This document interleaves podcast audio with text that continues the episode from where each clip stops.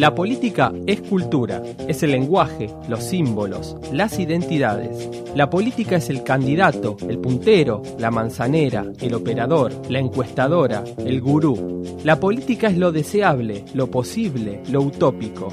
La política no es la guerra. La política es la batalla cultural. I keep my eyes wide open all the time.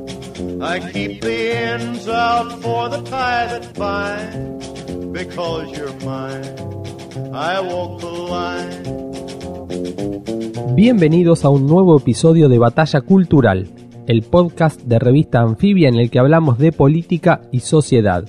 Mi nombre es Martín Ale, trabajo en revistaanfibia.com y en este capítulo vamos a hablar de relatos, de hegemonía y justamente de batalla cultural. ¿Qué es una batalla cultural?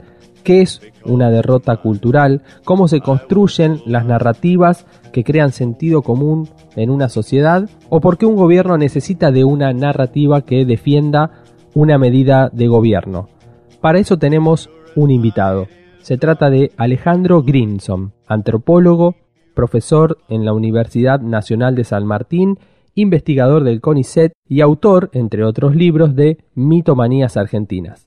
Alejandro, ¿qué es, eh, ¿cómo podemos definir batalla cultural? ¿Qué es una batalla cultural? Bueno, es un término ¿viste? que se usó mucho en estos últimos años, por lo menos desde mi perspectiva, se han dado significados muy distintos. Básicamente, creo que cuando Autores del estilo Gramsci u otros similares planteaban que la cultura era un terreno de disputa, estaban pensando en significados, valores, hábitos, costumbres, prácticas, ese tipo de cuestiones. Es decir, una sociedad que valora lo público, que valora la igualdad, que valora ciertas cuestiones, digamos, la solidaridad, la que valora la memoria, es una sociedad culturalmente muy distinta de una sociedad que valora eh, lo individual, lo privado, lo no comunitario, etcétera. Entonces, el territorio, digamos, la batalla cultural tiene que ver justamente con esos hábitos, esas prácticas. Pero en los últimos años muchas veces se usó como sinónimo de batalla identitaria o sea, de una batalla entre dos identidades. Pero para mí ahí surgió un problema muy grande, que es el siguiente. Si, si, tu eje es la batalla identitaria, hay un nosotros y hay un ellos. Y entonces todos los nosotros tienen que ser defendidos y todos los ellos tienen que ser criticados o atacados. Ahora, ¿qué pasa si alguien que pertenece a nosotros, no sé, ponele, comete un acto de corrupción que va en contra de tu batalla cultural? Porque tu batalla cultural supuestamente sería por el cuidado de los fondos públicos, que son fondos para generar mayor igualdad, mayor desarrollo social, etcétera, etcétera. Entonces, ¿qué pasa? Cuando la batalla es identitaria, se invierten las cuestiones porque vos pones por encima tu identidad de los valores, las prácticas, los significados de la concepción política, cultural que vos querés defender. O sea que para mí ahí hay una distinción que, que se tornó muy relevante en estos años, que es esa distinción. Una cosa es la batalla cultural, otra cosa es la batalla de las identidades. ¿Y cuál es la diferencia entre batalla cultural y relato? Lo que pasa es que relato, viste, se convirtió en una palabra peyorativa utilizada básicamente por el antikirchnerismo contra el kirchnerismo para aludir a lo que ellos consideraban que era una ficción, un invento que había hecho el kirchnerismo. Pero en realidad, cuando uno lo piensa de manera un poquito más sosegada, un poquito menos este, en el medio de la trinchera, uno se da cuenta de que no existen gobiernos sin relato.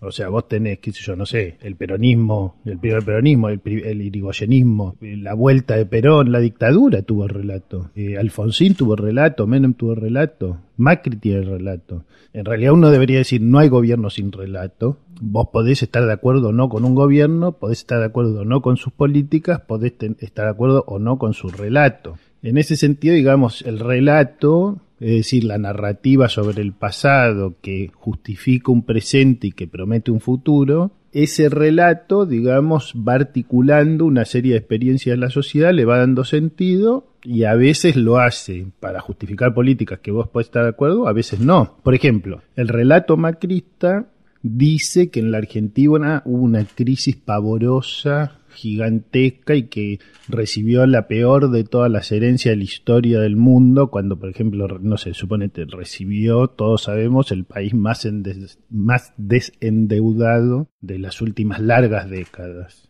¿no? Por dar un, un ejemplo, por eso se está endeudando además a una velocidad increíble. Bueno, obviamente que ahí hay elementos del relato macrista, así como puede haber elementos de otros relatos que se contradicen con la realidad. Son narrativas que las sociedades tienen, pues las sociedades viven adentro de narrativas y esas narrativas son parte también de disputas culturales.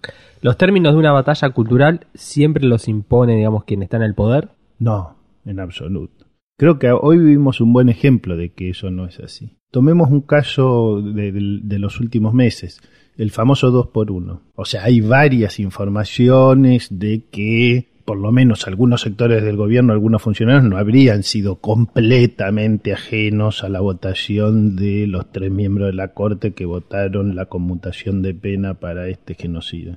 Y ese era el relato que se hubiera querido imponer y uno lo lee en otras páginas de otros diarios, como mínimo sería el relato de la reconciliación, digámoslo de manera light, ¿no? El relato de los dos demonios, digámoslo de manera más brutal. Y sin embargo la sociedad dijo no, porque tanto los relatos como las batallas culturales ingresan en relaciones de fuerza político-culturales de cada una de las circunstancias. Si vos mirás hoy la Argentina, que tiene el periodo democrático más largo de toda su historia, esa sociedad es una sociedad heredera de las luchas de los derechos humanos desde el 77 en adelante y del triunfo, digamos, de los movimientos de derechos humanos en el año 83-85 y después en el 2003. Quiero decir, con el juicio, con eh, después la, derogación de las leyes de impunidad, etcétera.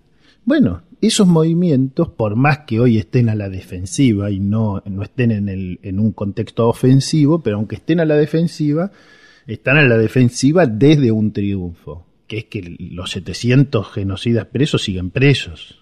¿Me entendés? Entonces, y la sociedad no tolera que se discuta eso, no tiene ganas de discutir el pasado en ese sentido, ¿no? Como que esa discusión de, bueno, la reconciliación basada en la impunidad, es como, che, te quedaste, te quedaste en los 80, ¿no? O sea, digamos, tenés una mentalidad anticuada para la sociedad argentina, ya pasó esa hoja.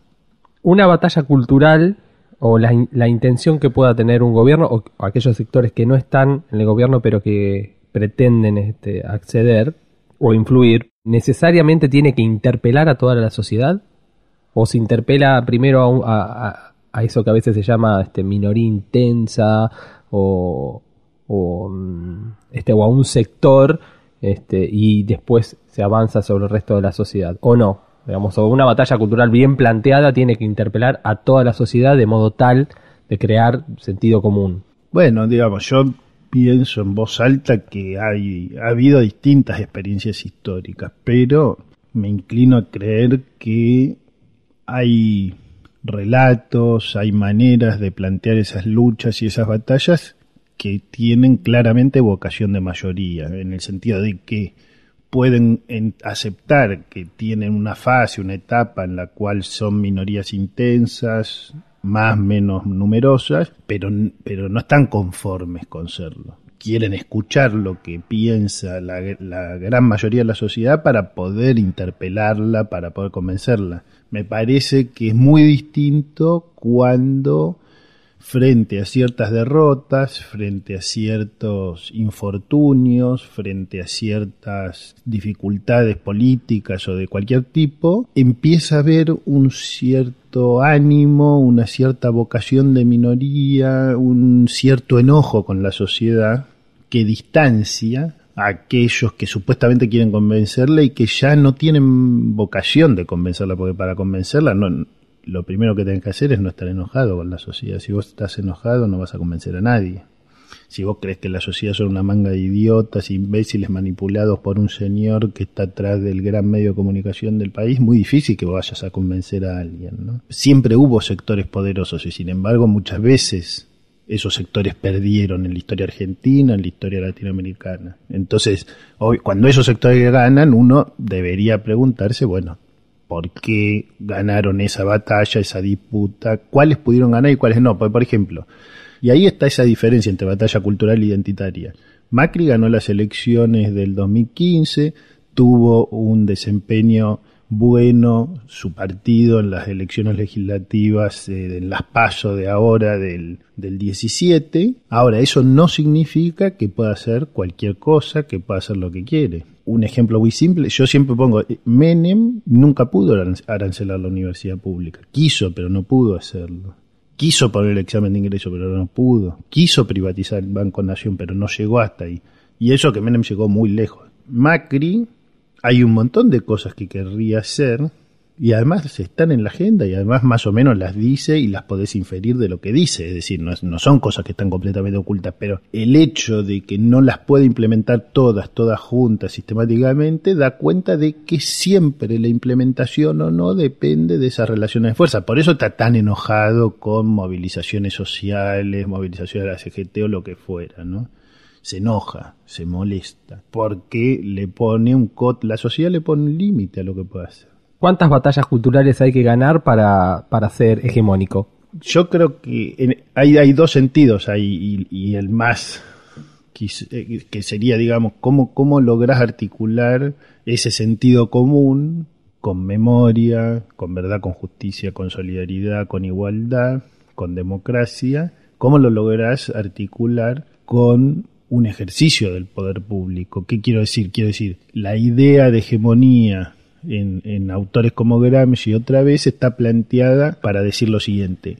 Cuidado con tomar el poder teniendo el sentido común de la sociedad en contra, porque si eso sucede, ningún poder ha sido tomado por más que estés en el gobierno. Eso es lo que está diciendo Gramsci. Vos podés estar en el gobierno, pero si la sociedad está convencida de todo lo contrario, de lo que vos querés hacer, en realidad no tenés poder. Ahora, si vos, si la sociedad quiere hacer, digamos, ir en una dirección igualitarista, en una dirección democrática, etcétera, y vos no alcanzás el poder por limitaciones políticas, por dificultades de articulación política, etcétera, tampoco tenés el poder. Eh, en realidad, para, digamos, el ejercicio del poder público en un sentido democrático, etcétera, es la conjunción de ganar batallas culturales que son siempre procesos abiertos, nunca están cerrados, nunca terminaste, la, no, no es una batalla que termina un día. ¿No? Porque si la sociedad sigue viva, sigue pensando, sigue sintiendo. Y entonces vos necesitas articular las dos cosas. De hecho, uno diría que gran parte de la sociedad argentina no comparte valores que comparten muchos funcionarios de este gobierno, pero lo que vos tenés en el escenario político realmente existente es una gran fragmentación de la oposición a este gobierno, con lo cual en el corto plazo no parece muy sencillo cómo podría catalizarse un proyecto alternativo a la actual para el 2019. O sea que ahí hay un problema, que es que aunque la frase cuando se dice dos tercios votaron contra el gobierno, bueno, pero no se pueden sumar los dos tercios porque realmente no hay un acuerdo real en los dos tercios que no apoyan al gobierno con su voto, pero no están de acuerdo en cuáles son los caminos políticos. Y ahí es donde la batalla cultural nunca se traduce mecánicamente en una deriva política para hacer una comparación, cuando Néstor Kirchner era presidente y decide renovar eh, o iniciar juicios eh, políticos o desplazar por los mecanismos institucionales que fueren a lo que era la mayoría automática de la corte menemista o cuando decide reabrir o, reiniciar o retomar los, los juicios de lesa humanidad. No sé si eran si, si tenía apoyos mayoritarios en la sociedad en ese momento. Sin embargo, lo hizo y después se fue construyendo un consenso acerca de que la corte que durante el kirchnerismo era una mejor corte que la corte del menemismo o que la sociedad argentina, más allá de los organismos de derechos humanos o de los sectores más involucrados con las causas de los organismos de derechos humanos, consideraban justo que los militares este, fueran juzgados y estuvieran encarcelados. Y en ese momento yo me acuerdo que se hablaba de que de un presidente que iba como más eh, adelante de la sociedad. ¿No puede pasar lo mismo ahora? Por ejemplo, un gobierno que impulsa una reforma laboral, que a priori uno dice, bueno, pero no toda la sociedad quiere una reforma laboral, es más, probablemente no. Sin embargo, podría hacerla y luego generar este, un relato que construya un consenso en torno a que los beneficios de una reforma laboral o una reforma impositiva o las reformas estructurales, digamos, que quiere encarar el gobierno. Sí, eso son, así funciona la política, como vos la estás describiendo. Yo creo que eh, hay casos distintos. Por ejemplo, en los casos que mencionás a Kirchner, es cierto lo que vos decís de que posiblemente no había una mayoría previa. De todas maneras, las nociones, digamos, de batalla cultural y de mayoría no siempre son, no siempre encajan como si fuera un rompecabezas perfecto, ¿no? Pero, digamos, yo te diría, no había nadie que defendiera la vieja corte, es decir, había mucha vergüenza en esa corte y mucha crítica a la corte y no había ningún actor social que la defendiera, de la misma manera en que estaba la cuestión de la dictadura y ya no había más aldos ricos posibles y no había más rebeliones de Semana Santa posibles y no había actores que defendieran eso. Eh, en un sentido profundo, digamos, en el sentido que lo sabía en el 87, esto quiero decir, ¿no? Eh, entonces, me parece que ahí sí hay una cuestión que tiene, por eso la relación de fuerzas justamente es eso, ¿no? Son distintas fuerzas y una relación entre ellas. Si vos no tenés nadie defendiendo a la vieja corte, si vos no tenés nadie defendiendo a los represores como actor social con capacidad de movilización y organización, bueno, tenés una chance de ir más allá de lo que la sociedad se está proponiendo en ese momento, pero la sociedad te va a acompañar como te acompañó. En el caso de la reforma laboral, yo creo que va a ser una gran batalla, enorme, gigantesca. Yo vengo de Brasil, en Brasil pasó, ya está aprobada la reforma. La ideología, la, forma cultural de plantearlas con el discurso liberal más berreta de todos los discursos liberales, que es no puede ser que los trabajadores tengan este prevalencia en las cortes laborales, tiene que haber igualdad entre empresarios y trabajadores y tiene que haber plena libertad tanto para el empresario como para el trabajador. El trabajador es libre y ningún sindicato le puede prohibir que solo trabaje ocho horas. Si él quiere trabajar 10, va a trabajar 10. Si quiere ganar menos sueldo, va a ganar menos sueldo. Es libre. somos todos libres. ¿no? Entonces, con un discurso liberal tremendamente berreta, se impone, digamos, la, la ideología de mercado en un contexto de ofensiva política de la derecha como no se vivió en Brasil en décadas, digamos. Es decir, en ese sentido hay una diferencia muy grande, porque vos acá eh, tenés una situación distinta, porque acá no hubo un golpe. Muchas gracias, Alejandro. De nada. Recordá que podés escuchar todos los episodios de Batalla Cultural y Todo es Fake, los podcasts de Revista Anfibia, en Spotify, Apple Podcasts o en tu aplicación favorita. Mi nombre es Martín Ale y esto fue Batalla Cultural. Hasta la próxima.